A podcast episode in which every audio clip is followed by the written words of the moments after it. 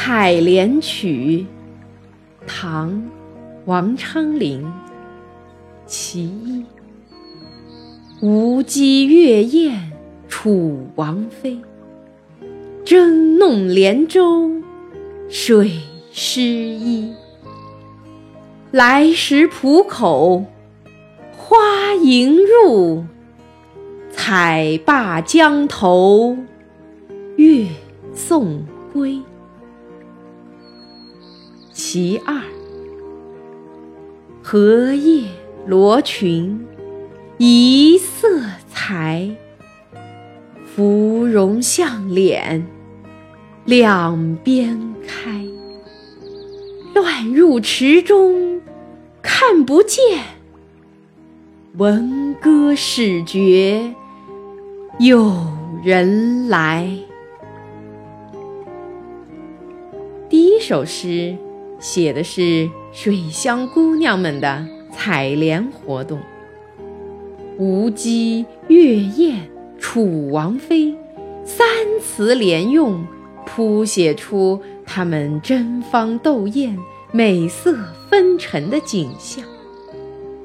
第二句正面写采莲活动，从争弄莲舟来看，是一种采莲的竞技游戏。在唐诗节里有说：“采莲之戏胜于三国，故必举之。”因为要划船竞采。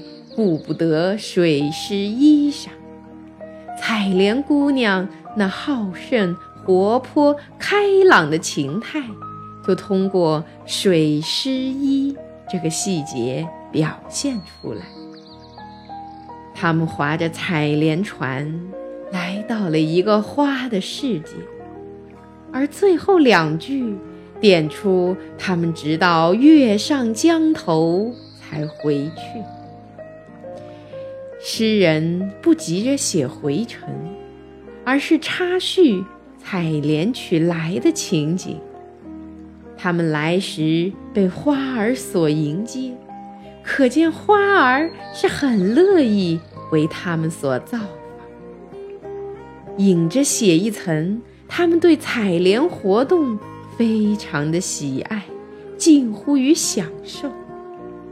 当他们回去时，那月儿实际上也就是花儿，便依依不舍地送他们回去了。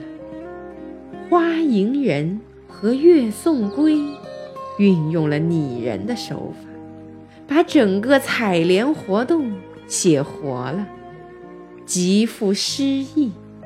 写荷花迎接采莲女，月亮送别采莲女，实际上。还是为了。表现采莲女子的可爱，通过几个动词淋漓尽致地将采莲女应有的性格一一地表现出来，并用花、月、舟、水来衬托女子的容貌，就像一部小电影，对刻画人物的形象非常生动。而别有韵味，《采莲曲》其二。荷叶罗裙一色裁，芙蓉向脸两边开。乱入池中看不见，闻歌始觉有人来。这第二首诗可以说是一幅采莲图，画面的中心自然还是采莲的少女们，但作者却自始至终不让他们在这幅活动的画面上明显的出现，而是让他们夹杂在甜甜的荷叶。艳艳的荷花丛中，若隐若现，若有若无，使采莲的少女与美丽的大自然融为一体，使全诗别具一种引人遐想的优美意境。这样的艺术构思，独具匠心。诗一开头，就巧妙地把采莲少女和周围的自然环境，组成了一个和谐统一的整体。荷叶罗裙一色裁，芙蓉向脸两边开。说女子的罗裙绿得像荷叶一样，不过是个普通的比喻，而这里写的是采莲少女置身莲池，说荷叶与罗裙一色，那便是本地风光，是赋而不是比了，显得生动喜人，兼有朴素和美艳的风致。芙蓉即是荷花，说少女的脸庞红润艳丽，如同出水的荷花。这样的比喻也不算新鲜，但芙蓉向脸两边开，却又不单是比喻了，而是描绘出了一幅美丽的图景。采莲少女的脸庞。正掩映在盛开的荷花中间，看上去好像是鲜艳的荷花正朝着少女的脸庞开放。这两句连成一体，读者仿佛看到，在那一片绿荷红莲之中，采莲少女的绿罗裙已经融入了田田荷叶之中。几乎分不清孰为荷叶，孰为罗裙，而少女的脸庞则与鲜艳的荷花相互照应，人花难辨，让人感到这些采莲的女子简直就是大自然的一部分，简直就是荷花的精灵。这样的描写。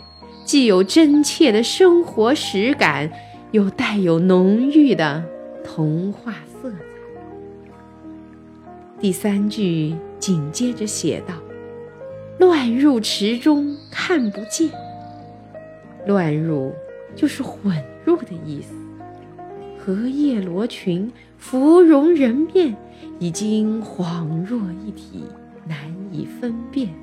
只有在定睛细查时，才勉强可以分辨，所以稍一错神，采莲少女又与绿荷红莲浑然一体，忽然不见踪影。这一句写的正是作者伫立凝望产生的一种人花莫辨的错觉，是一种变幻莫测的惊喜与惆怅。这是通常说看花了眼时常有的情景。